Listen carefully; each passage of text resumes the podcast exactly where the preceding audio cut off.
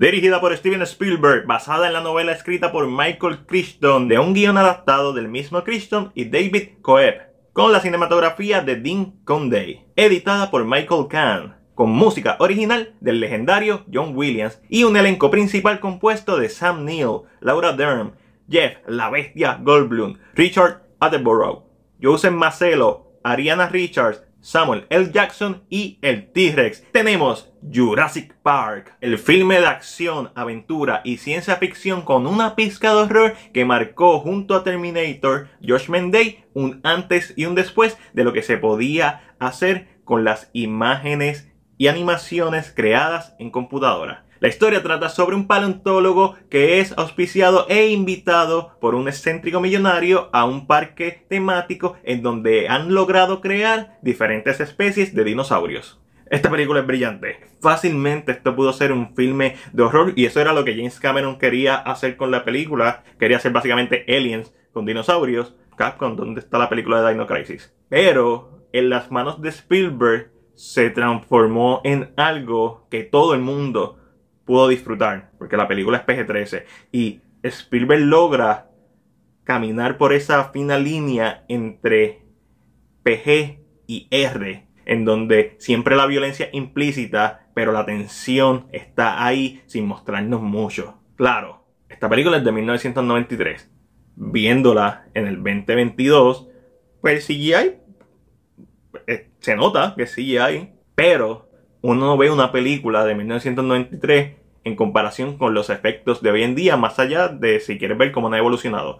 Cuando te pones en los pies de 1993, esto es algo que nunca se había visto. Cuando esta película estrenó, todavía los dinosaurios eran o como Godzilla, gente disfrazada de dinosaurios, o stop motion. Esta película marcó un momento histórico en el cine, en lo que se podía hacer con el CGI. Gracias a esta película, el CGI se normalizó. Y les recomiendo que vean el episodio de The Movie That Made Us dedicado a Jurassic Park. Esto es un filme que es icónico para el público casual, pero también lo es para la industria del cine. Y lo mejor es cómo usan el CGI, y es como siempre se debería usar, en combinación con efectos prácticos, ya que al tener efectos prácticos que son palpables, nos dan una conexión con la película, ya que los personajes están tocando y están interactuando con estos dinosaurios y cuando hacen la transición a CGI, como ya uno está dispuesto a aceptar que estos dinosaurios son reales, funciona. La ejecución es perfecta. 1993, señores. Yo he visto películas en el 2022 con efectos CGI mucho peores que los de esta película. Y si estamos hablando de Jurassic Park, hay que hablar de la música de John Williams. Tema icónico tras tema icónico. La mitad de este filme funciona gracias a John Williams. Lo mismo se puede decir de Home La combinación de Spielberg dejando respirar a los personajes y la secuencia, en donde siempre nos muestra la reacción de los personajes, pero no es una reacción para cortar, porque está en una película de horror.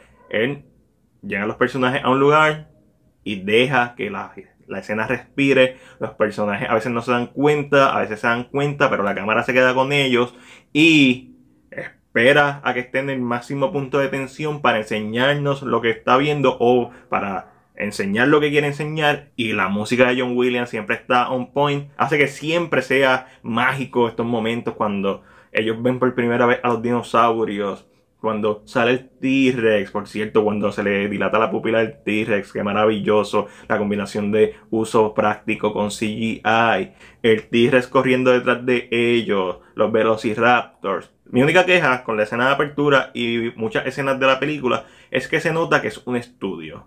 Pero a la misma vez esto funciona porque está una historia de un parque temático. So, la primera escena yo creo que es la única como que sufre mucho de esto. Las demás pasan con ficha y esta película eso no le resta ni un por ciento a la calidad de este filme. Es un nitpick de mi parte porque esta película es asombrosa en todos los sentidos. El elenco, los personajes, el guion está bien escrito. Solamente hay un punto del guion que dejan colgando en toda la historia. Pero antes de hablar sobre eso, una vez termina la primera escena, el filme al mejor estilo de Indiana Jones nos presenta un poco de exposición para la premisa y el personaje principal, quien como pasatiempo aterroriza a niños. Es interesante porque esta primera escena con el personaje de Grant tiene la tesis de, o por lo menos una de las partes de la película, que es la tecnología y su uso. Cuando están viendo restos de dinosaurios sin tener que excavar, Eso demuestra la utilidad de la tecnología, pero cuando el personaje dice en dos años, básicamente no vamos a necesitar excavar, está como que esta, esta dinámica de extinción, de cómo la tecnología es capaz de eliminar ciertos mercados, ciertas profesiones que lo hemos visto, y cómo la tecnología mal utilizada va a ser capaz de afectar el futuro es uno de los temas principales de este filme o como dice el doctor Malcolm.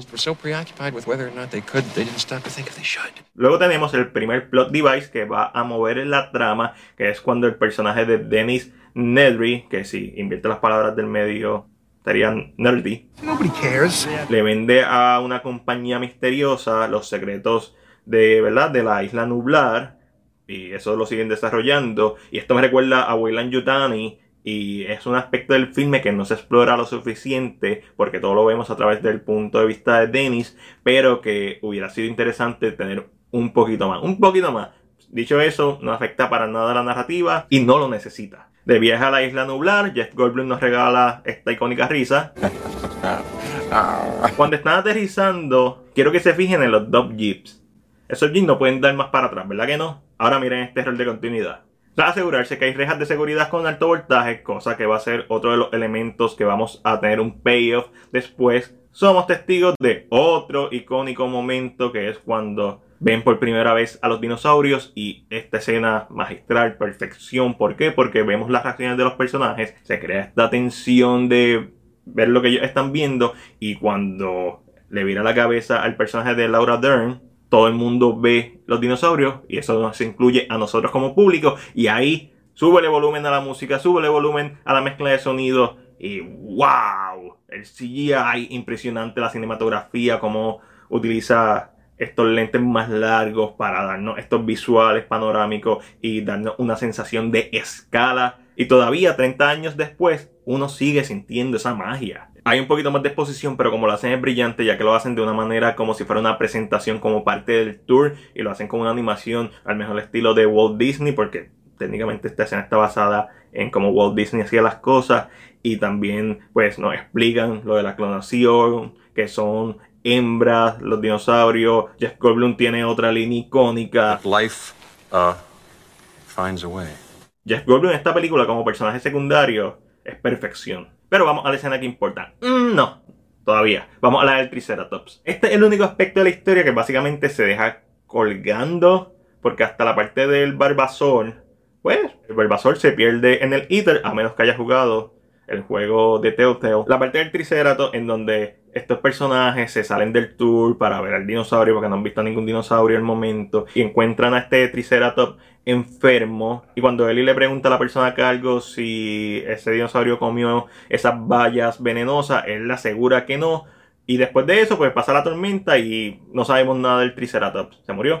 No, en la novela está escrito que el Triceratops sí comió de esas bayas, ¿por qué? Porque su boca no es capaz de, de moler la comida Así que el Triceratops, para moler la comida, se come piedras y en el estómago, pues las piedras ayudan al proceso digestivo y cada seis semanas las vomita. ¿Qué pasa? Cuando vuelve a comer piedras, para reemplazar ¿verdad? las que ya no están dentro de su cuerpo, el dinosaurio se está enfermando cada seis semanas porque sin querer está comiendo de estas bayas venenosas. Y esa es la razón por la que no lo encuentran en la pila de... Y aquí llegamos a la escena. La iluminación de esta escena es bien curiosa porque azulada, lo cual nos permite ver todo, no es oscura. En otras manos, en otro director, quizás esto hubiera sido una película de horror bien brutal, pero para nada hubiera tenido el impacto que con Spielberg tiene, ya que al ser más iluminada tienes que ser más preciso en tus efectos plásticos y en tus efectos de CGI. Y nuevamente, como Spielberg crea tensión bajo la edición y dejando respirar la escena, es simplemente algo que todo el mundo debe estudiar. Y esta escena tiene tantos momentos duros. El T-Rex, la pupila dilatándose, el T-Rex tratando de entrar al carro, cuando le dice que apague la luz, los otros personajes en el otro carro tratando de escuchar, pero es básicamente más para ellos, como que este desespero de no apaguen la luz, no hagan ruido, porque si te mueve el TV, como funciona su visión es diferente a la de los humanos, está espectacular. El T-Rex comiéndose el tipo, el carro cayéndose, la escena del árbol, está mega en la madre. Después llegan los otros y tienen que correr del T-Rex con un CGI espectacular. Y la tensión dinámica entre los personajes. Se crean básicamente dos bandos: uno que están a la intemperie y tienen que sobrevivir, y otros que están, ¿verdad?, dentro de las facilidades, pero están sin luz están buscando la forma de cómo prevenir que estos animales se escapen o causen más daño. Y efectos prácticos tan sencillos como cuando escuchamos, ¿verdad? Los pasos del T-Rex y el vaso de agua se mueve. Ay, come on. Y también tenemos a Dennis por el otro lado que asesinado por el Dilophosaurus en otra escena que fácilmente pudo ser de horror. Y llegamos al último acto que está más centrado en los Velociraptors porque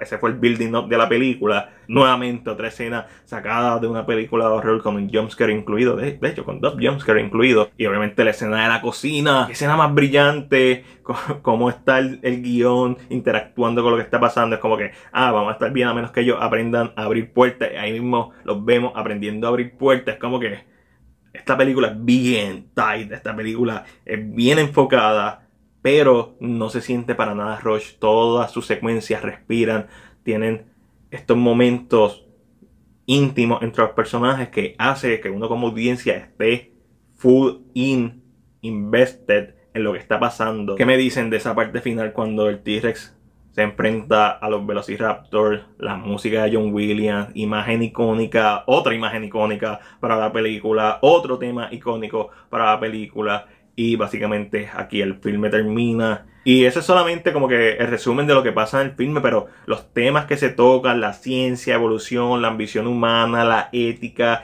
y una buena dosis de equidad entre hombre y mujer son los temas más obvios y presentes en esta historia que aunque la podemos ver como pieza de entretenimiento, si queremos irnos un poquito más profundo, lo podemos hacer. Y eso es buen cine. Cine en donde, sí, tiene algo que decir, puedes explorar ese aspecto, o simplemente la puedes poner, echarte para atrás y disfrutarla como lo que es un blockbuster. Y es por eso, y en gran parte a John Williams, que entre lo bueno, lo malo y lo ok, yo le doy a Jurassic Park una A. Pero esa es solamente mi opinión. Ahora déjame saber la tuya en la sección de comentarios. Como siempre, si te gustó este video, dale like y compártelo. Recuerda suscribirte a nuestro canal de YouTube y darle a la campana de notificaciones para que no te pierdas nuestro contenido. Este fue Mac de CinePR y será hasta la próxima.